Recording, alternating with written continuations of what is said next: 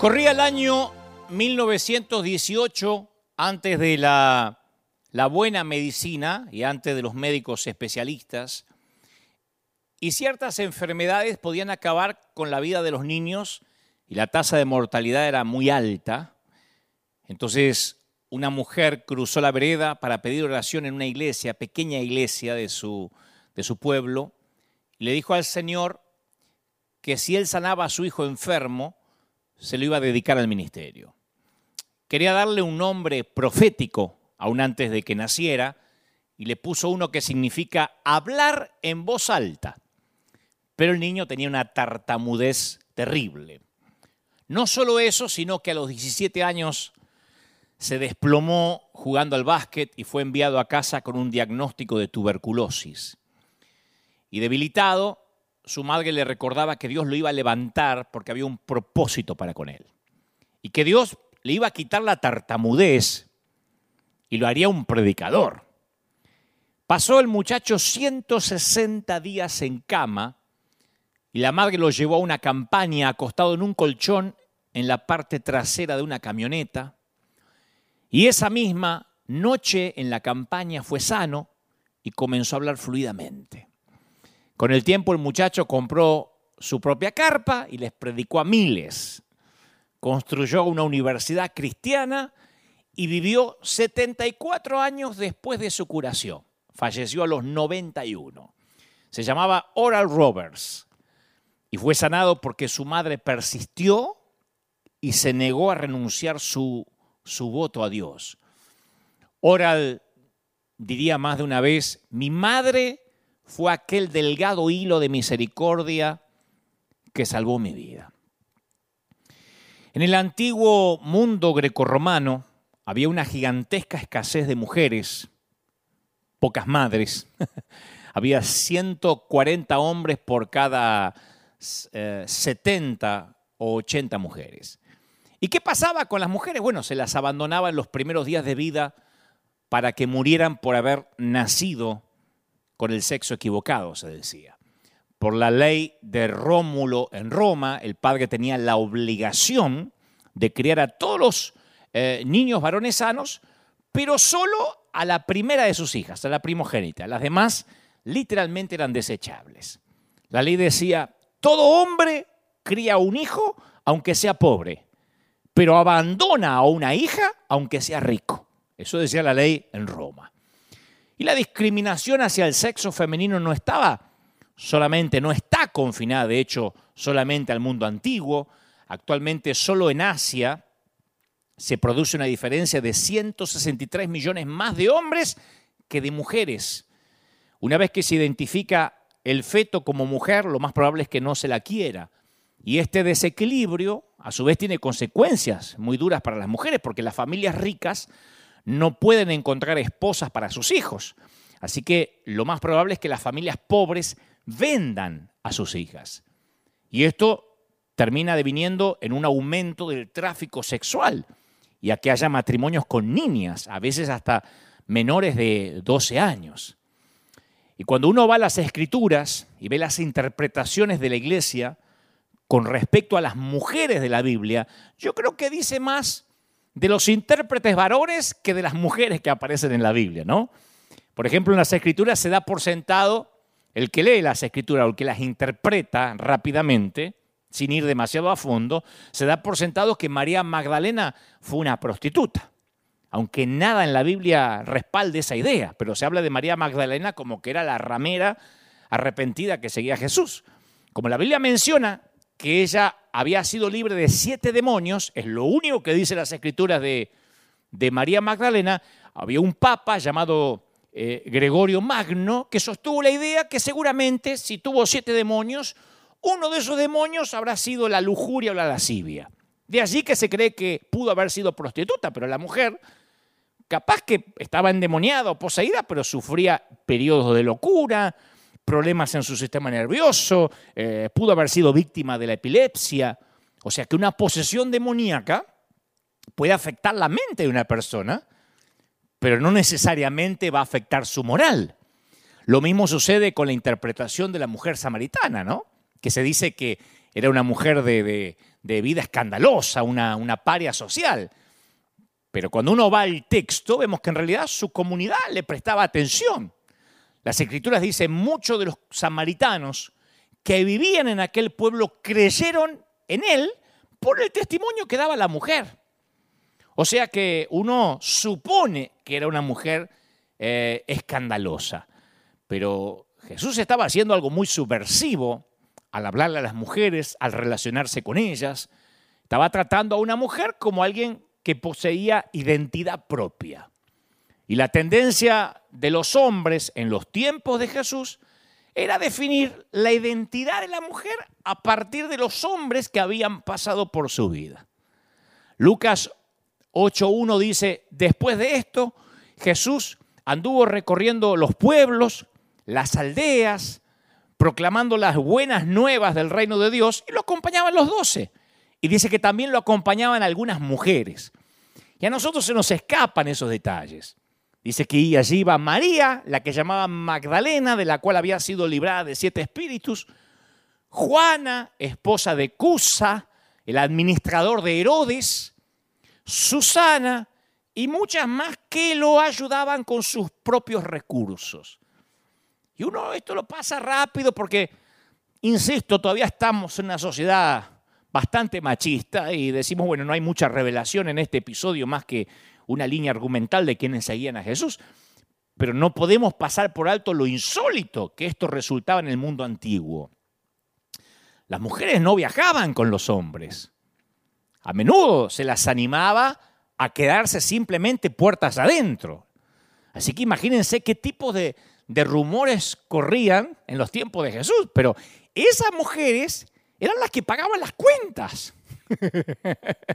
Porque dice, sostenían con sus propios recursos, no era una carga, uy, hay que alimentar a estas mujeres que se nos prendieron con nosotros. Ellas sostenían, incluyendo, como lo hemos notado, a una mujer llamada Juana, cuyo esposo trabajaba para Herodes. Estamos hablando un Herodes que intentaba matar a Jesús. Y Jesús no solo lo consideró bueno, no dijo esto es denigrante, esto es humillante, amenazador, sino que lo aceptó de buen gusto. Jesús estaba, en cierto sentido, plantando semillas de subversión que iban a tardar siglos en germinar. En nuestro mundo, si, si, si nuestro automóvil sufre algún daño, nosotros recibimos la compensación porque somos los dueños, ¿no? El seguro nos paga. Aplicando el mismo principio, en el mundo antiguo, si una mujer era violada, la compensación iba dirigida al esposo o al padre, no a ella, ella era un objeto. Era el dueño el que recibía la retribución. Sin embargo, en la comunidad que seguía a Jesús, a las mujeres se les daba un lugar diferente y eso lo empezó Jesús, a darle un lugar diferente a la mujer, diferente a la que se tenía, que era una suerte de cosa, de objeto, era el último escalafón en la cadena social. Pablo expresa esto cuando habla acerca de, de quién será adoptado en la familia de Jesús. Pablo dice, todos ustedes son hijos de Dios mediante la fe en Cristo Jesús. Y aclara, ya no hay judío ni griego. ¡Wow! Eso era duro, ¿no? Porque los judíos, recordemos que creían que eran los únicos que podían ser salvos. No, aquí dice, no hay judío ni griego, no importa si está circuncidado o no. Esclavo ni libre, eso también era duro. Porque había una diferencia entre el esclavo y el hombre libre. Y, Pablo dice, no, no hay diferencia, la salvación es para ambos. Y luego dice algo más fuerte todavía, hombre ni mujer, sino que todos ustedes son solo uno en Cristo Jesús. Entonces él iguala los géneros, él iguala los sexos y dice, acá no hay ni hombre ni mujer. Esa era una declaración explosiva a través de Pablo.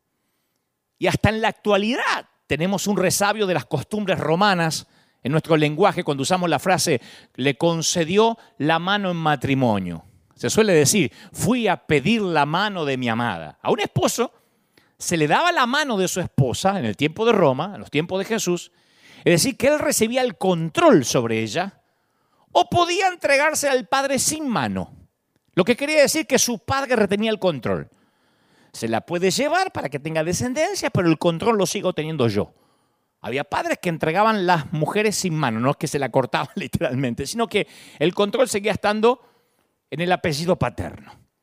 Así que las mujeres siempre estaban en manos de alguien. Si la entregaban a manos de su esposo, se esperaba que renunciara a la religión del padre y adorara al Dios del marido, sea cual sea. Y en el movimiento de Jesús, las mujeres tenían un Dios que estaba por encima del Estado y de su esposo. Fíjate que había una ahí que, cuyo esposo trabajaba para Herodes. Entonces ellas desafiaron las costumbres y arriesgaron su vida por seguir a Jesús. Y en los cuatro evangelios, la tarea de ser testigos para anunciar la resurrección se les confiere a mujeres. Y resulta asombroso porque en el mundo antiguo, por lo general, se desdeñaba el testimonio de una mujer. Es como, como tomar en cuenta en una corte el testimonio de un menor de edad en aquel tiempo. Y eso se ve en la dinámica de Lucas cuando dice, al regresar del sepulcro, ellas contaron todas estas cosas a los once y a todos los demás. Pero a los discípulos el relato le pareció una tontería, así que no le creyeron. Dijeron, ah, es babosada de las mujeres que estaban chusmeando y entonces se les ocurrió. Imagínate la frustración de las mujeres. Y después dice, y entonces Jesús se les apareció a los discípulos. A mí me hubiera encantado estar ahí cuando las mujeres se encontraron de nuevo con los discípulos y dijeron, ¿vieron? Fue el primer te lo dije de la historia. Se los dijimos. Yo creo que nuestro mundo todavía, no solo Asia, sino que todo el mundo en general, los cinco continentes, necesitamos encontrar a Jesús una vez más junto al pozo, como cuando se acercó a la samaritana. Necesitamos volver a encontrar a ese Jesús, ver a Jesús con ojos nuevos, verlo por qué se sentó junto al pozo. Necesitamos ver a Jesús valorando a las que sostienen ese delgado hilo de misericordia, como dijo Oral Roberts. Oral Roberts dijo, el delgado hilo de misericordia de mi madre me sostuvo y me puso aquí ante miles para predicar. Yo nunca escuché un sermón sobre la experiencia de Marta y María, las hermanas de Lázaro, digo, que no se haya intentado durante el mensaje de alguna manera racionalizar la historia, porque todos sabemos que María cogió la mejor parte, así dijo el Señor, ¿no? Pero Marta estaba haciendo una tarea femenina en ese entonces, en tanto que María se comportaba como cualquier otro discípulo, varón o mujer. Y eso es difícil de tragar para algunos. Que un discípulo se sienta a los pies de Cristo, un varón, para escuchar sus enseñanzas y mientras que la mujer esté lavando las ollas es lo normal. Pero que una mujer diga que las ollas se laven solas, Jesús no va a volver a pasar por acá y ollas me van a seguir quedando y me voy a tirar y aprovechar este tiempo, eso era una rebeldía. ¿Qué hace la mujer acá fuera de la cocina? ¿Qué tiene que sentarse a los pies de los discípulos como si fuera un varón? Tal vez con razón las mujeres fueron las primeras en estar presentes junto a la cuna y las últimas en irse al lado de la cruz. Porque ellas nunca habían conocido un hombre como ese hombre. Por eso tantas mujeres seguían a Jesús. ¿Sabes por qué lo seguían? Porque no habían visto jamás un hombre igual. Jamás las hostigó. Nunca Jesús las trató con desdén. Alguien Jesús era alguien que nunca hizo bromas pesadas acerca de las mujeres. Nunca las trató como diciendo, eh, son mujeres, que Dios nos ayude, ¿qué va a hacer? Tomó en serio sus preguntas, nunca las marginó, nunca las instó a ser más femeninas, no se mofó de ellas porque eran mujeres.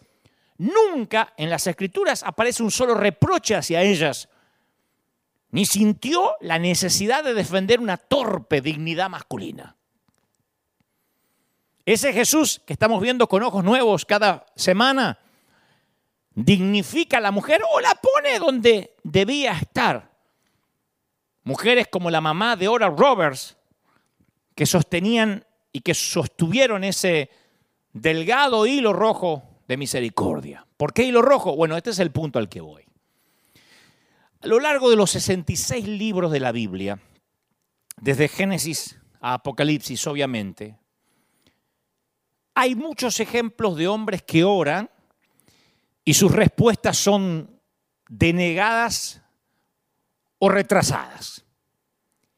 Pero en estos mismos 66 libros no hay un solo ejemplo de una mujer que haya orado y no haya recibido la atención de Dios o lo que es mejor, la respuesta a su oración.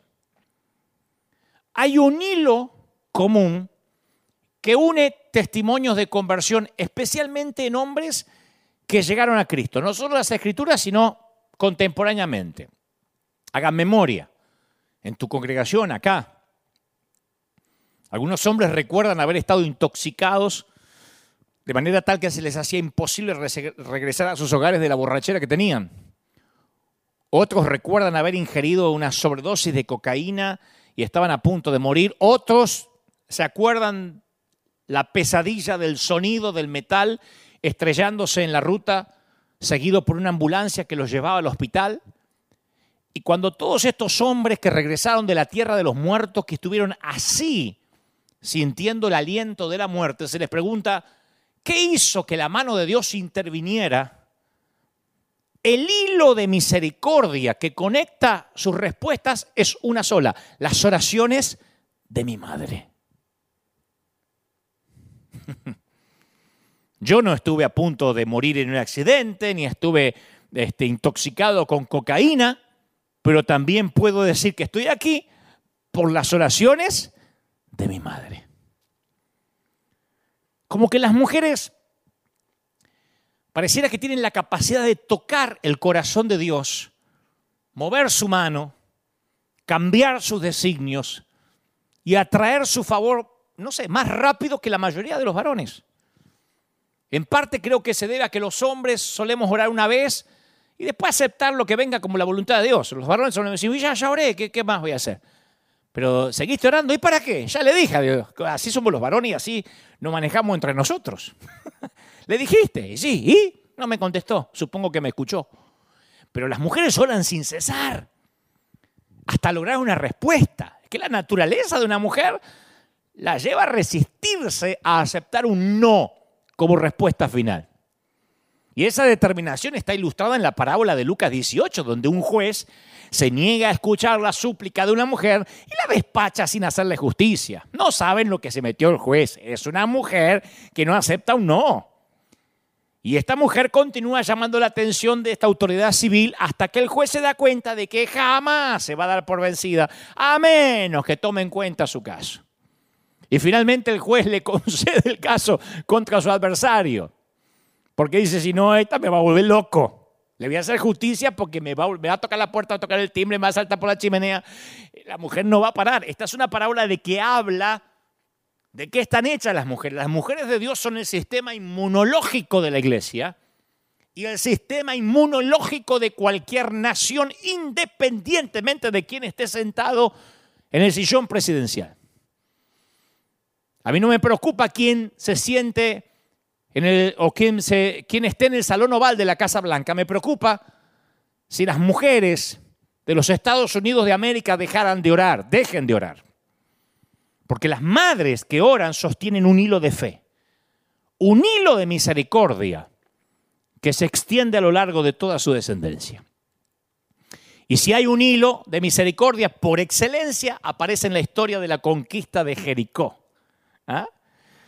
Jericó es considerada hoy, hasta el día de hoy, por los arquitectos, la ciudad más antigua del mundo, remontándose a unos 10.000 años antes de Cristo. Era una ciudad activa, grande, famosa, contaba con una actividad muy fluida, una actividad comercial intensa, gracias a que estaba ubicada al sur del valle del río Jordán, clima caluroso, porque se encontraba bajo el nivel del mar, y era una ciudad ubicada en un punto estratégico en la que eh, convergían dos rutas con una gran afluencia de, culturas, eh, de comercio, de religiones. Así que Jericó conectaba una ruta comercial al oeste con una ruta política al este. Y era la fórmula perfecta para tener una ciudad fusión y una ciudad cosmopolita. Y la conquista de Jericó Fue el primer juicio divino contra las ciudades idólatras cananeas, contra los falsos dioses, contra los sacrificios que se hacían de los niños. Y la mayoría conoce la historia y si no te la cuento rápido.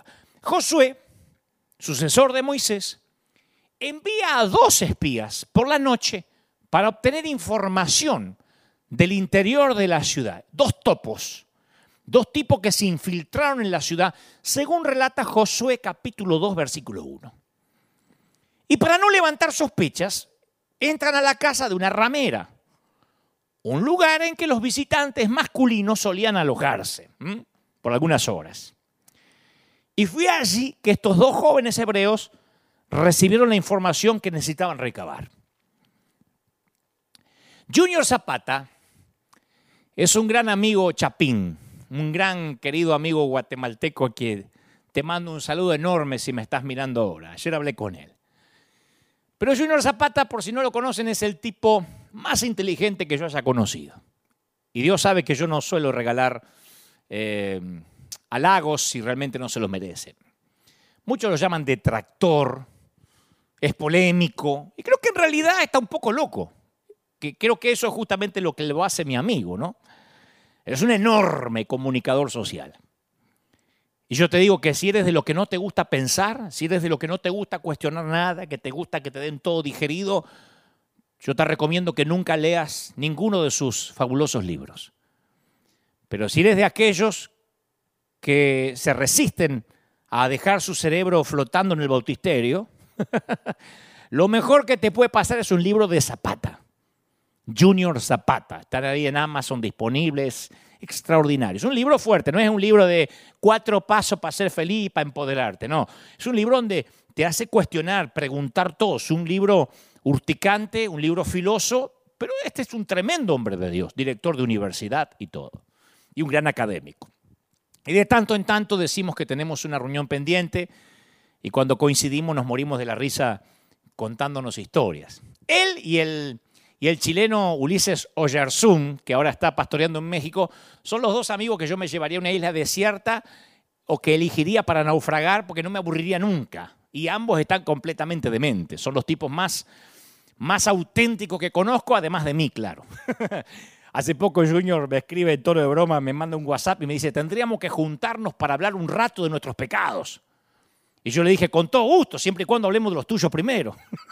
y según lo que me cuente, te cuento los míos. El chiste. Bueno, él escribió un fascinante libro llamado Agorafobia.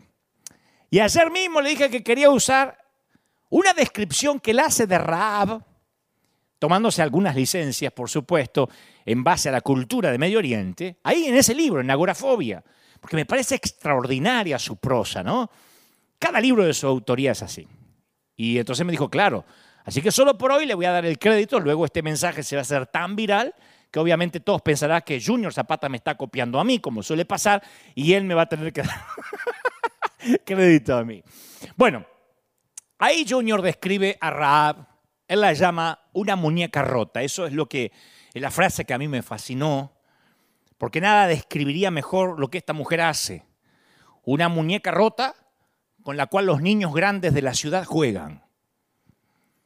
Cuando estos niños grandes de la ciudad, metafóricamente estoy hablando de adultos, claro, cuando están con ella todos creen que tocan el cielo con las manos, cuando lo que hacen es tocar el infierno con el alma.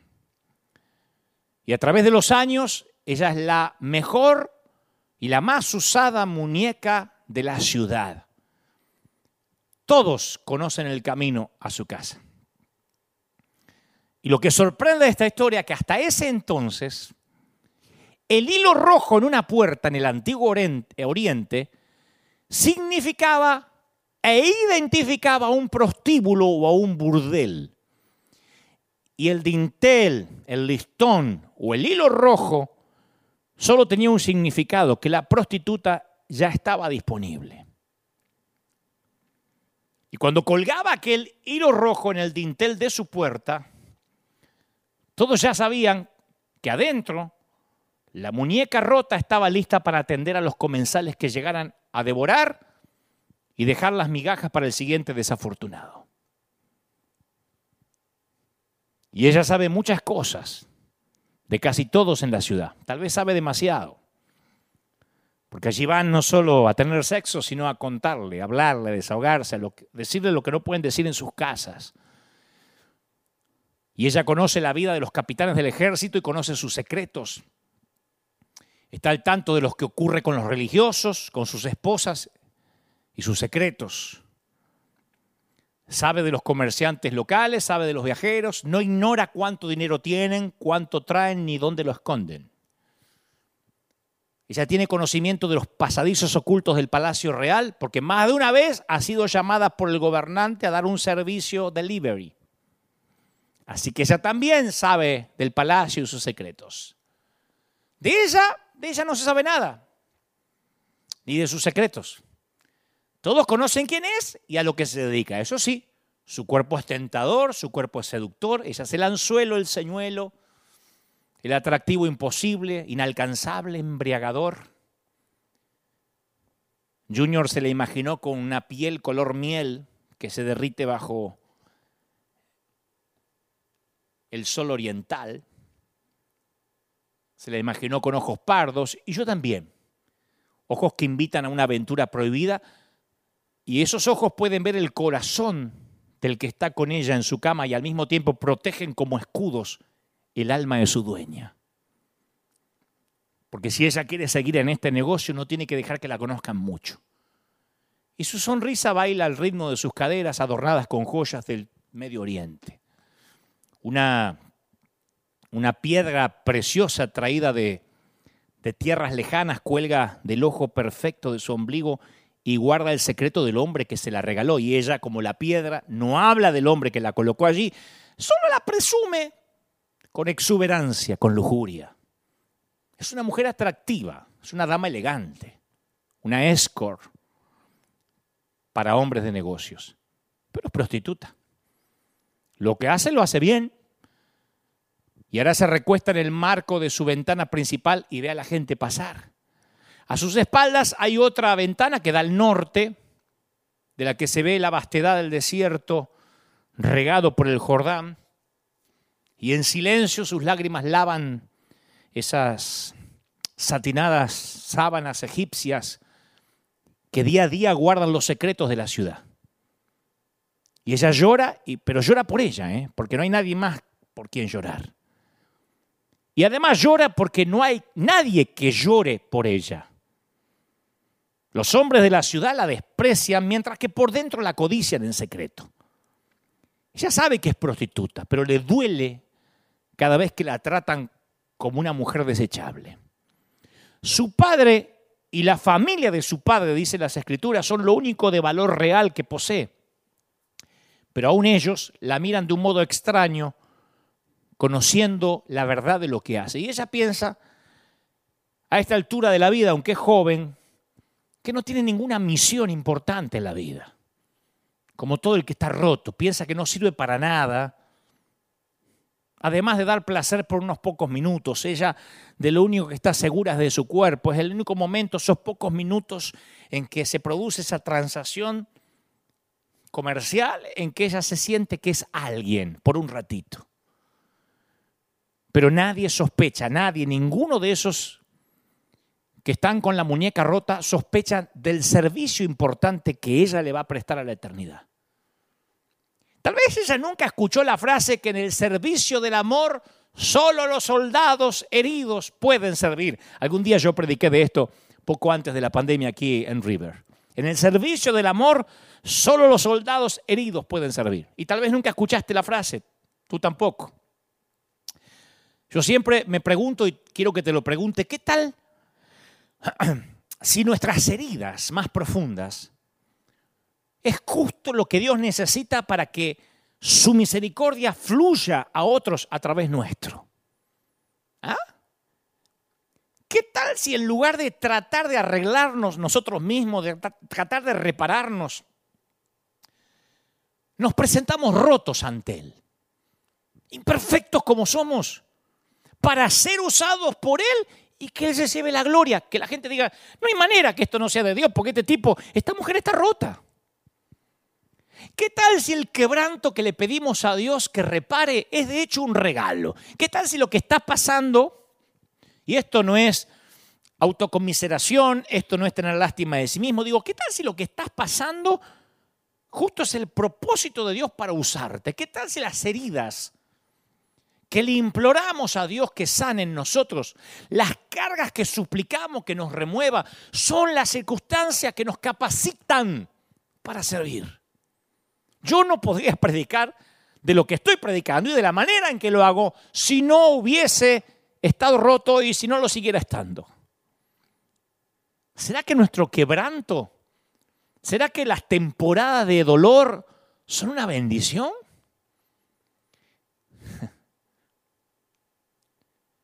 Algunos de nosotros hemos padecido tanta angustia, sufrido tanta tragedia, y hemos tolerado un dolor tan implacable que pensamos, yo estoy demasiado roto para servir. Yo lo pensé un montón de veces, ¿eh? pero no antes que me pararan en el primer estadio. Lo pensé hasta semanas atrás. Muchas veces digo yo, y no es falsa modestia, yo soy el menos indicado. Por eso cuando me dicen, insisto, sos pastor, le digo, no, yo, yo estoy por un error de papeleo pero realmente me siento como Pablo cuando decía, yo soy el menor de los apóstoles y yo andaba persiguiendo cristianos, no me merezco llamar apóstol. Bueno, yo digo lo mismo, yo no me merezco llamar pastor, no porque necesariamente eh, tenga algo espantoso oculto, sino porque siento que vengo del quebranto, de estar roto. Y yo sé que hay gente que ahora está mirando y diciendo, yo también, hay veces que no me puedo ni levantar a las mañanas, tengo a Cristo en el corazón, pero casi no puedo hablar sin llorar porque se me quiere la voz. ¿Cómo puede esperar Dios que sirva estando yo así? Eso es exactamente lo que siente Raab. En ninguno de sus planes a futuro ella cree que podría prestar un servicio a Dios. Pero muy pronto su vida va a cambiar tal como la conoce. Los pasillos oscuros que suben hasta la puerta de la casa del hilo rojo se forman como resultado de gradas angostas que están pegadas al muro norte de la ciudad. Entonces mucha gente pasa, agilizan el paso, subiendo y bajando apurado para llegar a sus labores diarias. También corren, porque esos lugares no son los más seguros de la ciudad y no tienen la mejor reputación. A nadie le gusta ser visto ahí, ni con los que viven ahí. Así que entre tanta gente de la ciudad y tanta gente que trae sus productos para venderlos en la aldea, ¿quién va a sospechar de dos tipos más? Mucho menos de dos que llegan buscando la casa conocida por todos como la del hilo rojo. Si el hilo rojo está afuera, significa que Raab está disponible para cualquier cliente. Mientras que el cliente esté adentro, se guarda el hilo rojo. Está ocupada. Y estos dos venían del desierto, son los espías de Josué. Josué espera con todo el pueblo de Israel a no muchos kilómetros de distancia, manda a los dos topos para que traigan un informe de cómo conquistar Jericó desde dentro. Eh, Jericó es la cabeza de playa de Canaán. Y por alguna razón Josué escogió a estos dos tipos, a estos dos hombres, ¿no? Podemos llegar a muchas conjeturas de por qué se acercan a un burdel, a un prostíbulo. Capaz que por mera ingenuidad. Pudo haber sido por recomendación de algún viajero. o tal vez, producto de la misma sagacidad de estos dos, al ser guiados por el Espíritu. Si lo que ellos quieren es pasar desapercibidos, con toda tranquilidad podemos decir que ir a un prostíbulo constituye una excelente idea. ¿Quién va a sospechar? ¿Quién mira a ver quién entró, quién no entró? Eso es algo muy privado. Y además los prostíbulos tienen la política de no preguntar ni revelar nada. A las prostitutas no les importa con quién se inmiscuyen. Así que estos dos fácilmente encuentran las gradas que conducen a la casa de Raab. Y no importa la razón por la cual llegan a la casa de la ramera. Al leer, el relato bíblico resulta obvio que Dios ya estaba interviniendo en, en la vida y en el corazón de Raab. La historia de Israel es maravillosa, pero yo encuentro sumamente maravillosa la historia de esta prostituta. Porque ella al final de la historia es la que se salva. Y no solo eso, sino que por ella salva a toda la familia. Y ella, lo que más me sorprende, salva a los suyos con el mismo hilo rojo que todos menospreciaban.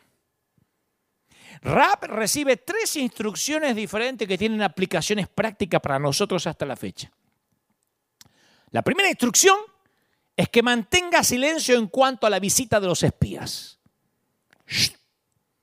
Porque había un rumor que corría por la ciudad y el rey ya estaba buscando información sobre algunos hombres que José podía llegar a mandar como topos. Y a Rap se le había pedido que no revelara ningún detalle de la visita o de la conversación.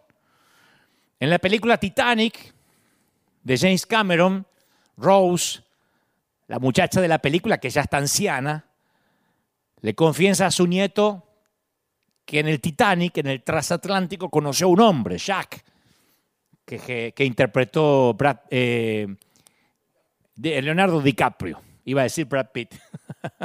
Leonardo DiCaprio. Que por cierto, Brad Pitt rechazó el papel, dice. Y cuenta que Jack la salvó de todas las formas posibles. Ella usa esta frase, conocí a un hombre que ni tu abuelo conoció, le dice la nieta. Y este hombre, Jack, me salvó de todas las formas posibles en que se puede salvar a una mujer. Y cuando la nieta le pregunta si el abuelo sabía de él y por qué no le contó, ella dice, no, es la primera vez que hablo de él. Y luego aclara y dice, es que el corazón de una mujer es un océano de secretos. Yo creo que muchas veces los creyentes, independientemente si somos varones o mujeres, hablamos demasiado.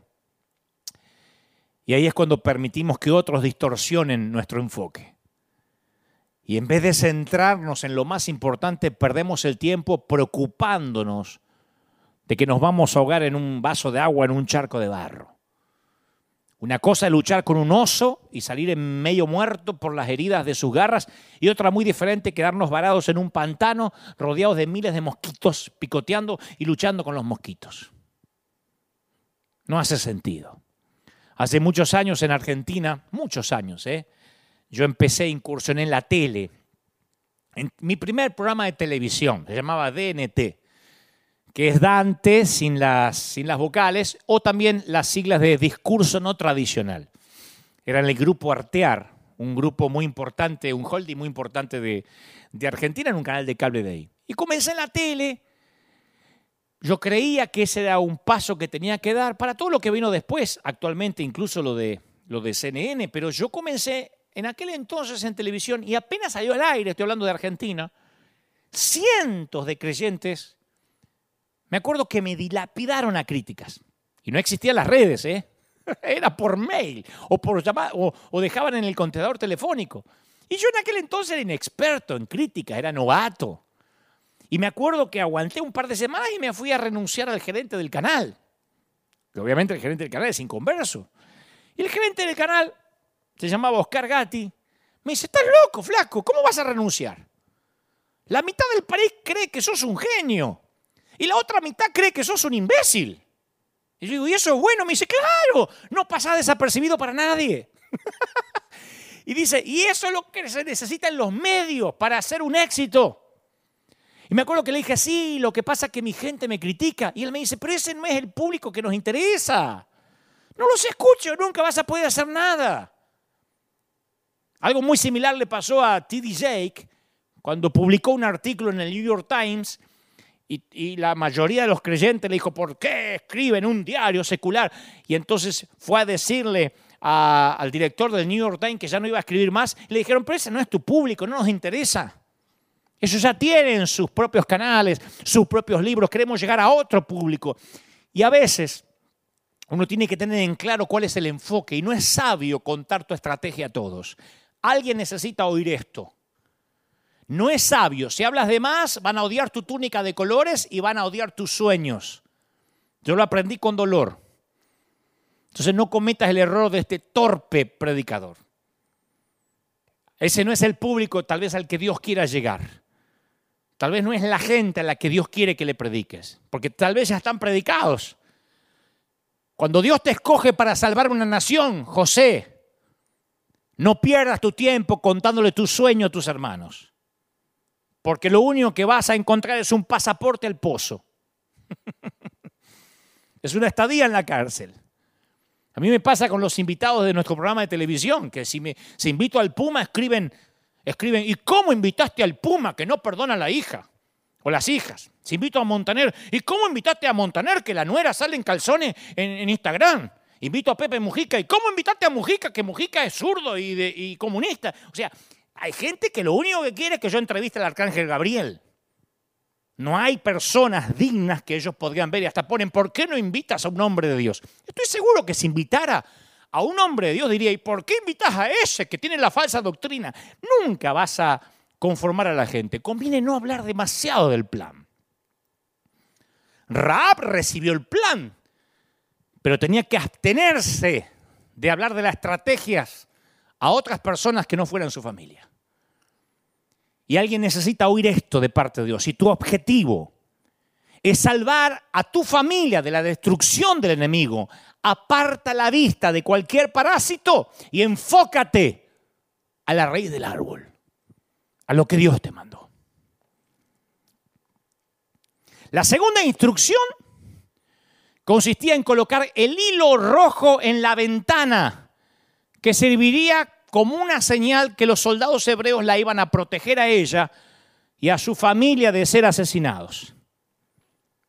¿Sabes por qué un hilo rojo? Porque era la manera de reconocer un burdel.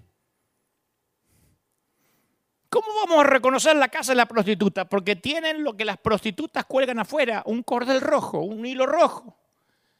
Era el símbolo del burdel, el símbolo de su vida rota era justamente lo que le iba a salvar, la que la iba a salvar. No le dijo que cuelgue una Biblia afuera. que cuelgue un corderito. Le dijo, cuelga el mismo cordel. El cordel rojo se menciona más de 40 veces en el Antiguo Testamento. Y en la escritura la mayoría de los colores tienen un significado específico. El rojo representa tanto el pecado como el perdón. ¿Te acordás que dice, si tus pecados fueran rojos como la grana, como el carmesí, rojos? Pero también el rojo se asocia con el color de la sangre redentora. O sea que tipifica el pecado. Es el único color que tipifica el pecado y el perdón. Por eso el mismo hilo rojo que servía para reconocer el burdel era el hilo que salvaría la vida de Raab y su familia. En las cortinas del tabernáculo había tres capas cubriendo el santuario, entre ellas una de piel de cabra teñida de rojo que representaba la sangre expiatoria. Y el día de la expiación se utilizaban tres cordones o tres hilos rojos en el templo de Jerusalén para el ritual de la expiación. Se seleccionaban dos machos cabríos idénticos, uno para el altar de sacrificio, otro que era llevado al desierto por los sacerdotes, y un tercer hilo o cordón rojo era clavado en la puerta exterior del templo. Y hay fuentes judías que dicen que el ritual del cordón del hilo rojo se siguió utilizando hasta el momento de la destrucción del templo. El Nuevo Testamento narra una historia relacionada con Pablo que tiene una historia similar a esta del hilo rojo de Raab, porque también ilustra la redención. Pablo dice, a ver, por ahí se te perdió, a mí también hasta que lo volví a leer. En Damasco, dice Pablo, el gobernador bajo el rey Aretas vigilaba la ciudad de los damasenos con el fin de prenderme, de arrestarme. Pero me bajaron en una canasta, dice Pablo, de un cesto por una ventana en la muralla y así escapé de sus manos. La historia está en 2 de Corintios 11:33. Pablo bajando en un elevador improvisado con forma de canasta. Pregunto, ¿cuál es el elemento más importante de esta historia? ¿La fuerza y la altura de la pared? ¿El tamaño y la, circunferencia de la canasta? ¿Qué es lo que más importa? ¿La longitud de la cuerda? Obviamente la canasta era perfecta, ya que pudo contener todo el cuerpo de Pablo. No era una canastita de manzana, era más grande. La altura de la pared era insignificante, ya que la cuerda era lo suficientemente fuerte para soportar el peso de Pablo. El elemento más importante en esta historia fueron los hombres que sostenían la soga. Porque cuando Pablo entró en la canasta, su vida quedó en manos de los tipos que lo sostuvieron. Tienen que decir, confío en ustedes, muchachos. Ellos sintieron el peso del cuerpo mientras la canasta bajaba lentamente por la pared de la ciudad. Si soltaban la cuerda, la canasta golpeaba contra la pared o se estrellaba en el fondo. Quienes sostienen la cuerda, quienes sostienen el hilo rojo, son los que salvan vidas. Yo crecí en una iglesia donde la mayoría de las peticiones por los hijos provenían de las madres. Esto no es a desmérito de los padres, yo sé que hay padres que oran, pero yo siempre recuerdo a las madres venir a la oración muy temprano, porque a una madre le resulta imposible apartarse de la pared si su hijo está colgando de una canasta entre la vida y la muerte. Los que sostienen la cuerda son dadores de gracia bajo presión. Se niegan a abandonar su intercesión por el hijo en la canasta. La historia judía enseña que Miriam, la hermana de Moisés, no apartaba la mirada del río donde flotaba la pequeña canasta que mantenía a su hermanito sobre las aguas. Miriam se aferró a ese hilo rojo invisible y se convirtió en su custodia de misericordia hasta que el bebé estuvo en las manos del faraón. No dijo, ya lo dejé ahí en la canasta y que el río lo lleve para donde sea. No apartó su vista. Aferrarse a una cuerda es lanzar un hilo rojo a alguien que necesita ser rescatado. Juan escribió, si alguno viene a su, viere a su hermano cometer pecado, que no sea de muerte, pedirá y Dios le dará vida. Primera de Juan 5:16. Los cristianos podemos usar un cordón salvavidas para atarlo al corazón de la persona y jalarlo de nuevo hacia la seguridad. En su ministerio Jesús solo clasificó la fe de dos personas como grande. Solo dos personas dijo, es una fe grande. Y resulta que estos dos individuos se acercaron a Jesús en nombre de otra persona. Las veces que Jesús dijo, qué fe grande, fueron a dos que vinieron por otro. Son gente que sostenía un hilo rojo por alguien más. No solo eso, se acercaron como forasteros, como marginados, como chusma, gentil. Ambos se presentaron como personas rotas, necesitadas. Y él describió la fe de ambos como grande. Yo nunca vi que Jesús describiera grande la fe de Pedro aunque fue el segundo hombre en caminar sobre las aguas. Hasta donde sabemos, nunca le dijo que era grande la fe de Juan, ni la de Santiago, ni la de ninguno de los discípulos. Usualmente cuando en algún momento mencionó la fe de ellos, lo hizo para señalar la poca fe que tenían. Hombres de poca fe. Pero en ninguna ocasión se refirió a la fe de los líderes religiosos o a la de los eruditos judíos como grande. Ni siquiera dijo que su madre tenía una fe grande. Pero cuando dos tipos, dos, dos, personas, no son dos tipos, uno es un tipo y otro es una mujer, cuando dos forasteros gentiles se acercaron para pedir misericordia en nombre de sus seres queridos quebrantados, Jesús dijo, wow, hay una fe grande.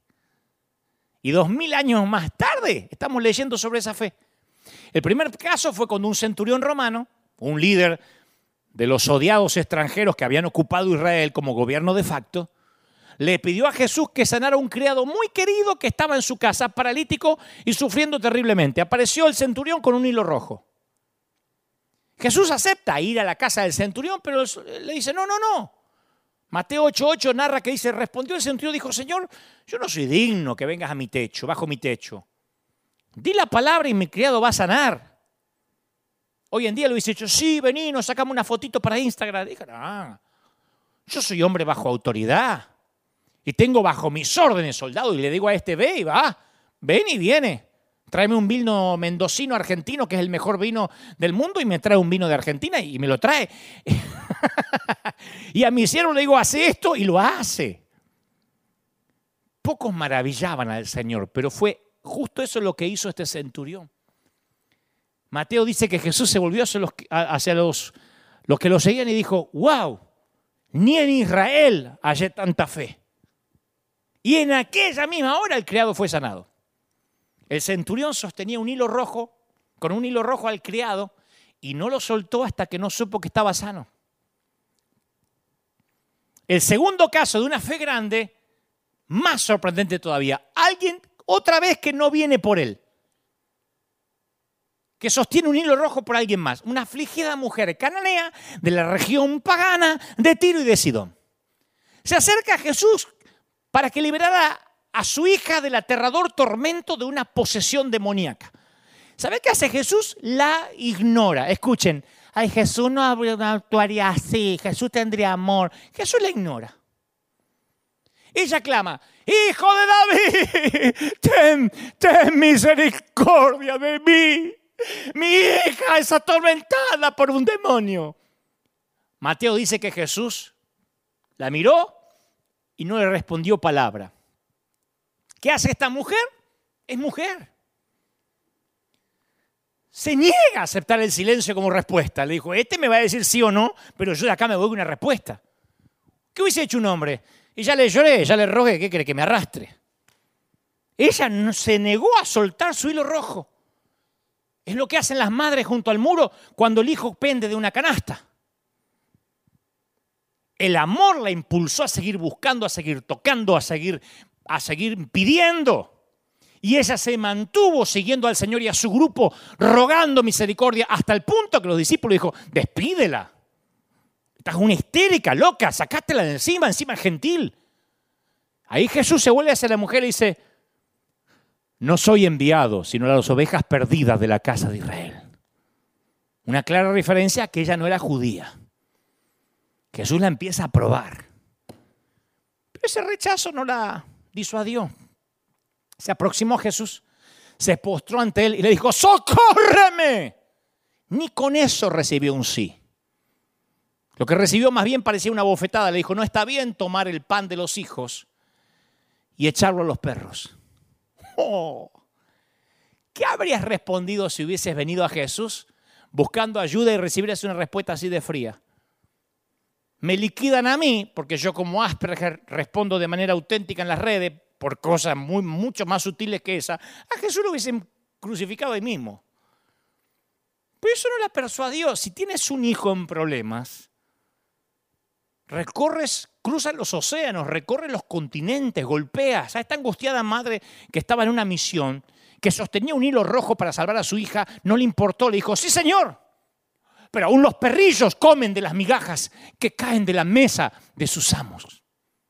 A esta mujer rota le importó un bledo lo que pensaran de ella. Las miradas hostiles, los ceños fruncidos, el rechazo le resbaló, piel de foca. Me vale padre, pensó. Para no usar la otra palabra que usan los mexicanos. Una mujer en una cultura dominada por hombres, una cananea en una sociedad judía, una forastera en una región ajena, una madre con una hija poseída por un espíritu demoníaco y su fe resplandeciendo en nombre de otra persona.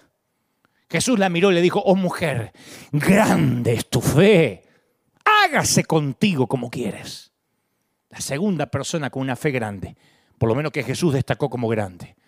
Y una vez más Jesús sanó la distancia. En algún lugar, quizá muchos kilómetros de ahí, una niñita sintió que algo salía de ella. A mí me encantan esas historias. Me recuerdan una y otra vez cuánto Dios se deleita en hombres y mujeres que van más allá de sí mismo para tener una fe grande. Él llama a la gente rota no solo a poner su fe en Él, sino en atreverse a ir por otros, más allá de sí mismo. Porque en el servicio del amor, solo los soldados heridos pueden servir. A mí este último relato en particular me recuerda que a veces acudir en fe en Dios, a Dios no siempre va a ser fácil. ¿eh? A veces vas a tener que luchar con periodos de silencio inexplicable. Por eso les aliento a las mujeres a seguir orando. Pero es que Dios no me contesta. Y esta mujer no solo Jesús le contestó, sino que le dijo, no voy a hacer nada por ti. Quizás nos toca perseverar ante unos aparentes rechazos divinos. Pero Dios nos llama a los rotos, a los heridos, a los débiles, a los discriminados y sí, hasta a los tontos. a hacer algo más grande por los demás. Él nos llama a ser la iglesia para otros, todos o nadie. ¿Acaso existe otra manera? Miren los, mirá los creativos jóvenes que describen Marcos 2, que ayudaron a su amigo enfermo, el paralítico. Había que llevarlo a Jesús, costara lo que costara. Y en su amor por el amigo encontraron la manera como suele hacer el amor. El hilo rojo de ellos era una cuerda sostenida desde el techo. Mira, a medida que yo viajo por el mundo, conozco cada vez más personas solas en las iglesias, ¿eh? desamparadas dentro de una congregación que anhelan tener el tipo de amigos que tuvo el paralítico, esos cuatro que abrieron un techo y bajaron al amigo delante de Jesús. Amigos que los carguen, si pueden que los arrastren, si es necesario hasta el trono de la misericordia, amigos de pala,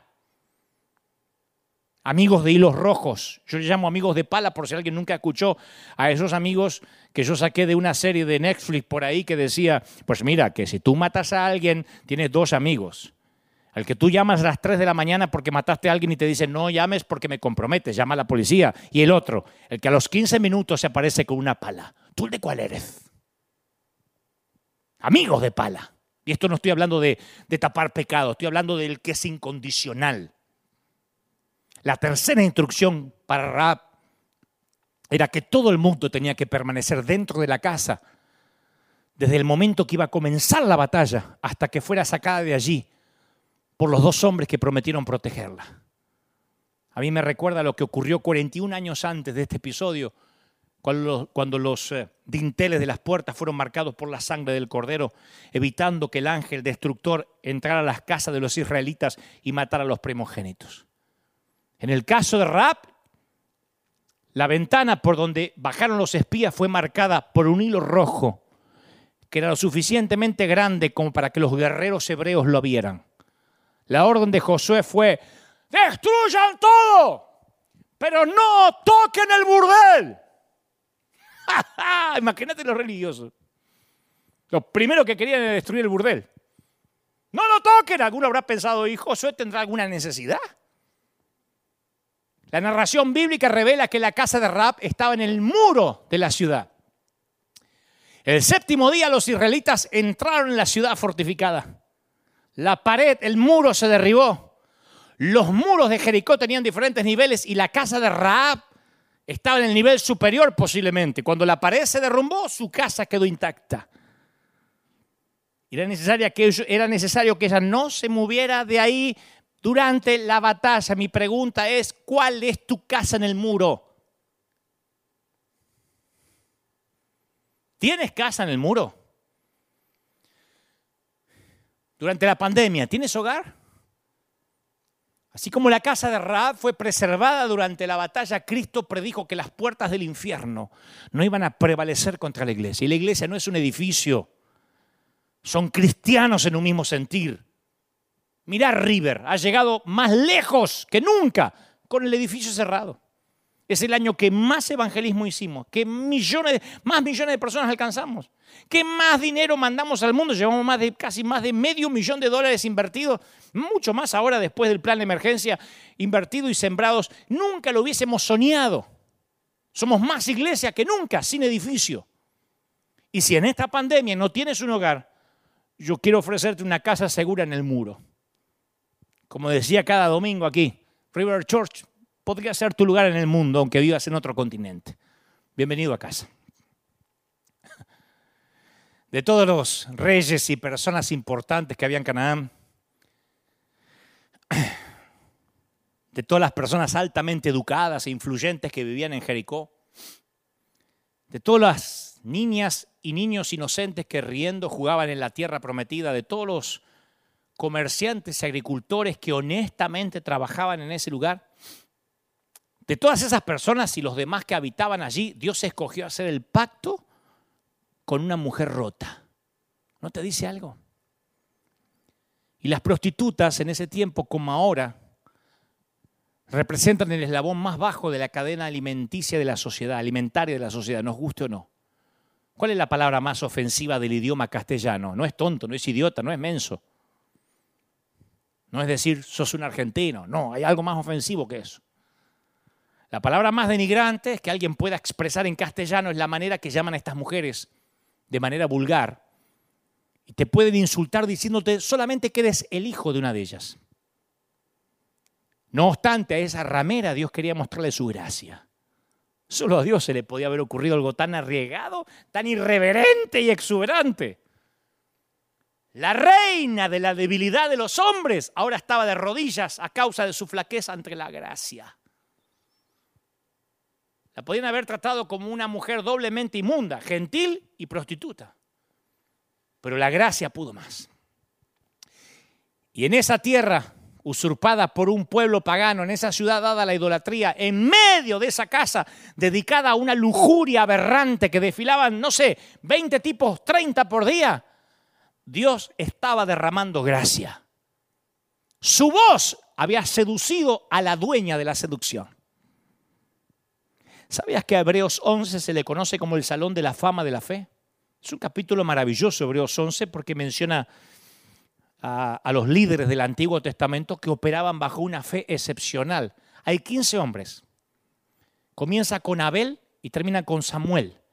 Solo dos mujeres aparecen en esa lista de la fe. Sara y Rahab.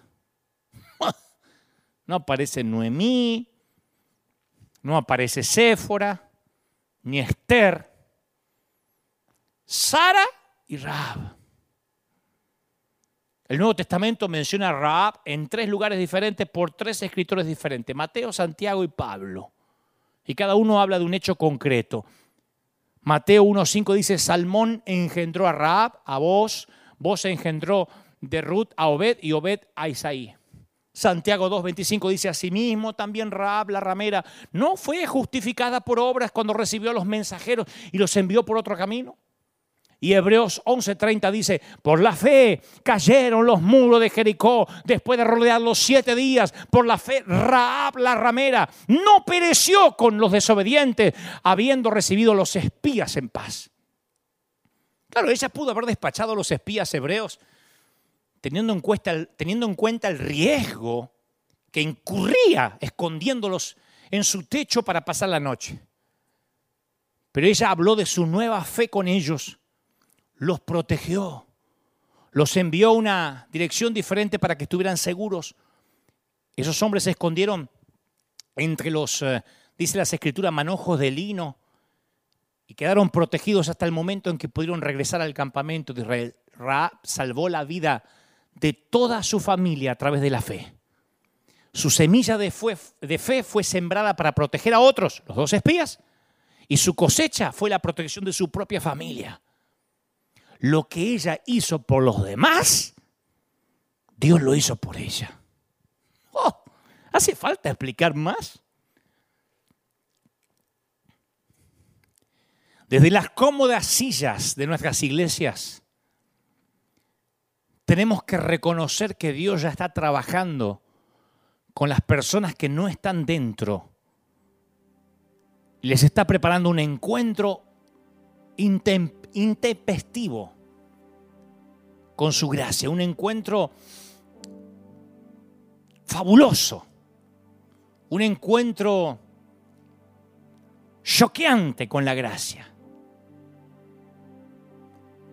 Es increíble la manera en que muchas veces hacemos gestos de asco al ver personas que no alcanzan nuestra altura cultural o nuestra higiene espiritual. Pero esta historia del hilo rojo habla de ti y de mí.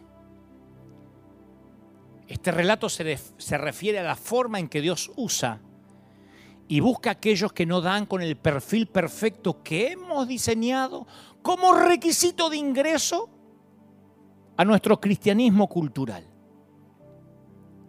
Las personas que pensamos que menos nos merecen son las que más nos necesitan. Y las que más necesitamos, ¿eh? Nuestras vidas pueden depender de personas como Raab. Estos dos hombres necesitaban a Raab. Y sin ellos, ella nunca hubiese conocido la salvación.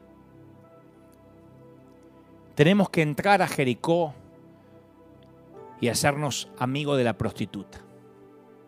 Después van a poner esta frase fuera de contexto seguramente. Porque hay un montón de prostitutas en nuestras calles, porque hay pocos cristianos que se les acercan. Salgamos del templo. Se los digo a aquellos que aún con el edificio cerrado no logran salir del templo. Se cerraron la mayoría de los edificios por meses y no logramos salir del templo. Caminemos por los pasillos oscuros, subamos las gradas del muro del norte. Busquemos el hilo rojo. ¿Quién sabe? Tal vez nos sorprenda alguien que, que venga creyendo mucho tiempo antes de que nosotros pisemos su tierra. Yo me he encontrado con muchos artistas, con muchos políticos que dicen, yo no sabía que vos eras predicador, vos sabés que yo también creo.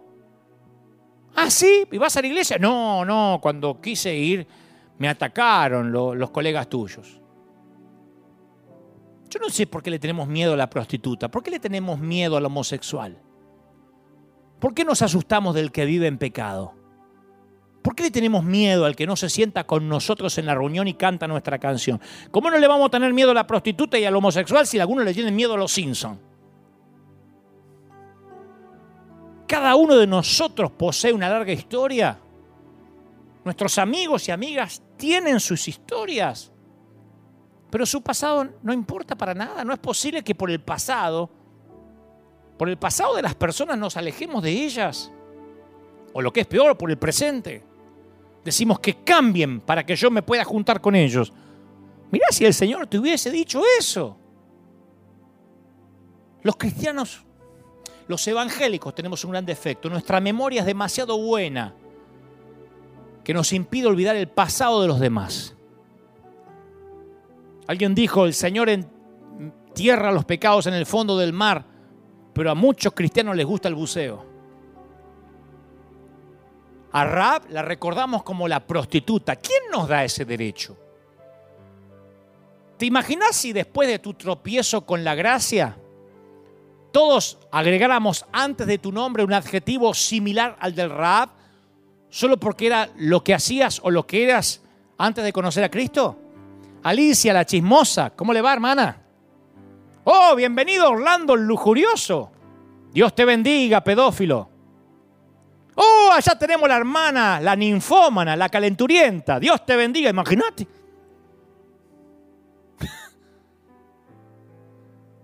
No, eso es mi pasado. Sin embargo, decimos, fíjate aquel. Lo que derribó los enormes muros de Jericó no fueron las trece vueltas aburridas de Israel. Lo que destruyó a Jericó no fue el grito desaforado de los millones de personas o el toque desafinado de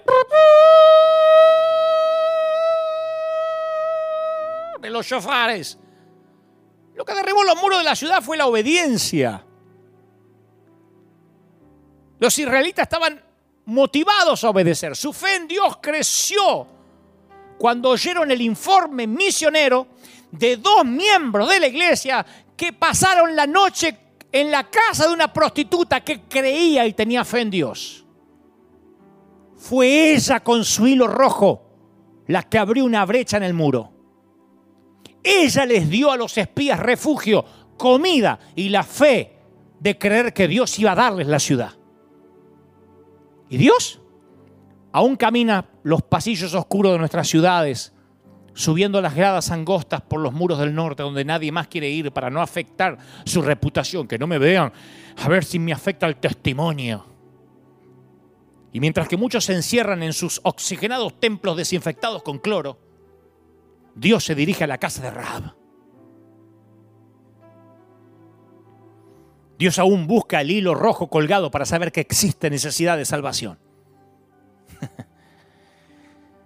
En la mitología japonesa hay un mito que prevalece y es el del hilo rojo. Según los japoneses y según el mito, las, las relaciones románticas estarían predestinadas por un hilo rojo que tiene como objeto encontrarse en la vida.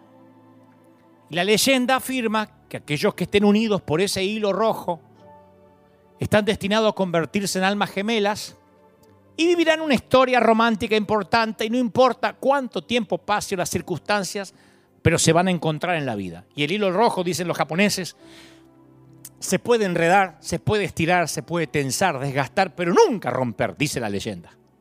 Pero claro, es una leyenda japonesa. No deja de ser una historia de amor, pero es una leyenda.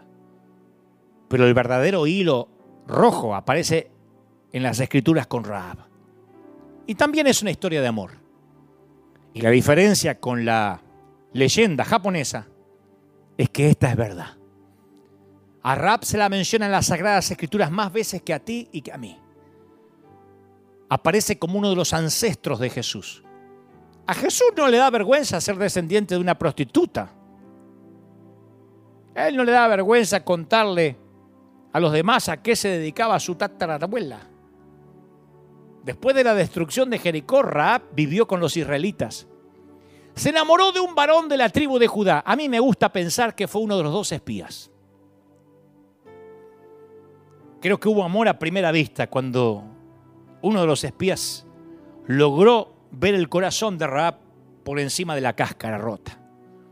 Este hombre se llamaba Salmón, como mi saco hoy, con quien tuvo un hijo al que llamó Vos. Y Vos siguiendo la tradición familiar, se enamoró de una chica gentil que no era judía, que vivía en Moab y se llamaba Ruth. Y tuvieron un bebé al que le pusieron por nombre Obed, que tuvo un hijo al que le pusieron por nombre Isaí, el papá de alguien un tanto famoso que se llamó David, el rey de Sión. Y si sigues la ruta del hilo rojo, te das cuenta que 26 generaciones después, dos primos descendientes del rey David fueron, fueron los padres terrenales de nuestro Señor. Mira qué lejos te puede conducir un pequeño hilo rojo cuando te das cuenta que nunca estás tan roto como para no poder salvar la vida de los demás. Vamos a orar. Padre, gracias por los que están del otro lado, por los que hasta aquí han oído esta palabra, controversial, polémica, pero sanadora. Oro por todos aquellos que están rotos quebrados, que como Raab no sabía que en el servicio del amor solo los soldados heridos pueden servir. Oro para que en este momento sientan la necesidad de tener una fe grande delante del Señor, de clamar por otro, oro por las mamás que no se mueven del muro y no sueltan la canasta donde sus hijos todavía penden de un hilo. Oro por esas mamis que oran por hijos que están en drogas, por hijos que están en pecado, por hijos que a veces corren, ponen en riesgo su vida, pero ellas no descansan de golpear las ventanas de los cielos, importunando como la mujer al juez. Oro por aquellos que levantan oraciones, eh, por sus nietos, por las abuelas, a veces olvidadas, pero que en esta pandemia, aún sin recibir la visita de sus seres queridos, han clamado y siguen clamando por sus nietos. Y por eso habrá nuevos Oral Roberts, habrá nuevos Billy Graham, por esas madres y abuelitas que siguen clamando al pie de la cama. Oro por las madres que no se duermen hasta no sentir el ruido de la llave en la puerta cada noche de su hijo por las que se levantan y abrazan a su hijo que tambaleando llega oliendo alcohol, lo aman, le hacen un té caliente, una sopa y claman por él una vez que se duermen, por las que imponen manos sobre los hijos enfermos y no se dan por vencidos. Y oro por los rotos, oro por los que sostienen con un hilo rojo a su familia. Y dicen, yo divorciado, yo con dudas sobre mi identidad de verdad yo, Dios me dice que te diga cómo no te voy a usar. Si usé a Raab, ¿cómo no voy a usarte para ser un canal de bendición? Dios bendice a los que están quebrados, a los rotos. Dios bendice a los que sufren. Te levanta el Señor. Oro por niños, jóvenes, ancianos y adultos. Para que a partir de ahora sientas que tienes un propósito por los que están oyéndome por primera vez. ¿Cómo te ama el Señor? ¿Cómo te ama el Señor, princesa? ¿Cómo te ama el Señor, príncipe? ¿Cómo no te va a amar, pequeña? ¿Cómo no te va a amar? Hoy dudaste. Cuando te levantaste esta mañana sentiste que no eras amada, ¿verdad? Y le dijiste, Señor, estoy cansada de no tener una familia, estoy cansada de estar sola. Y el Señor me dice que te diga, yo te amo no solo te amo, sino que te estoy esperando y yo voy a ser tu mejor esposo, yo voy a ser tu mejor padre, yo no te voy a dejar. Eventualmente vas a ser feliz, pero ahora yo voy a sanar cualquier herida, cubrir cualquier hueco. Y tú dices, de verdad, sí, y no solo eso, vas a ser un canal de bendición. Porque si yo usé a rap, te voy a usar, te voy a bendecir. Te ama el Señor. ¿Cómo te ama el Señor? No te imaginas lo que siente por vos. ¿Cómo te va a olvidar si te tienes esculpido en sus manos? Te bendigo. Que el Señor haga resplandecer su rostro sobre ti. A los que están recibiendo a Cristo en el corazón ahora dice, Señor, ven a mi vida. Gracias por morir por mis pecados. Dile al Señor que anote tu nombre en el libro de la vida. Ya está. Ahora empieza a vivir en fe, empieza a creer que el Señor se metió en el muro norte de tu vida, en los angostos eh, pasillos y llegó hasta tu casa. Y ese cordón que te avergonzaba, ese hilo rojo, símbolo del pecado, va a ser un símbolo de redención, va a ser un símbolo de, perdón. El Señor me dice que lo que el, el, enemigo quiso usar para avergonzarte, Dios lo va a trastornar en un canal de bendición. Todos los complejos que yo tenía, toda la baja estima con la que yo sufrí mi juventud, mi adolescencia, Dios lo usó para sanar gente rota aquel listón rojo que yo trataba de tapar y me avergonzaba, Dios empezó a usar ese hilo para hacer de bendición, porque el rojo significa pecado, pero también significa perdón. Y el Señor quiere que seas canal de bendición. Te bendice el Señor. Te bendigo. Gracias por estar aquí, por escuchar, por estar en esta transmisión y haz que este mensaje sea viral. Pasalo amigos, pasalo a seres queridos, compartido para que millones puedan ser sanos para que sean libres de la cautividad de la mente. Que Dios te bendiga. Nos vemos aquí, Dios mediante. Te voy a dejar con la placa final y nos vemos aquí, Dios mediante. El próximo domingo, si esto no cambia, para transmitirte lo que creo Dios me dijo que te diga firme como talón de oso. Chao. Hasta la próxima. Dios te bendiga.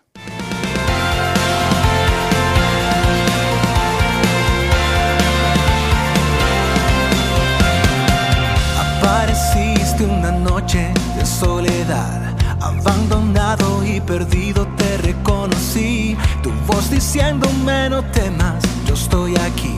El Padre me envió por ti y me curaste las heridas, me sanaste mi Jesús.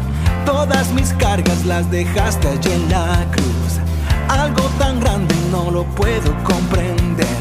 Oigo tu dulce voz diciéndome una y otra vez. oh. oh, oh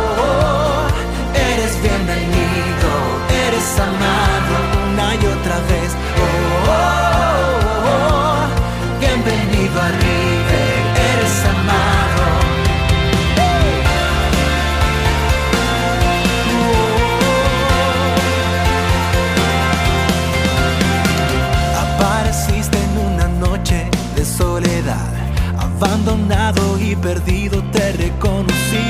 Tu voz diciéndome no temas, yo estoy aquí. El Padre me envió por ti. Y me curaste las heridas, me sanaste mi Jesús. Todas mis cargas las dejaste allí en la cruz.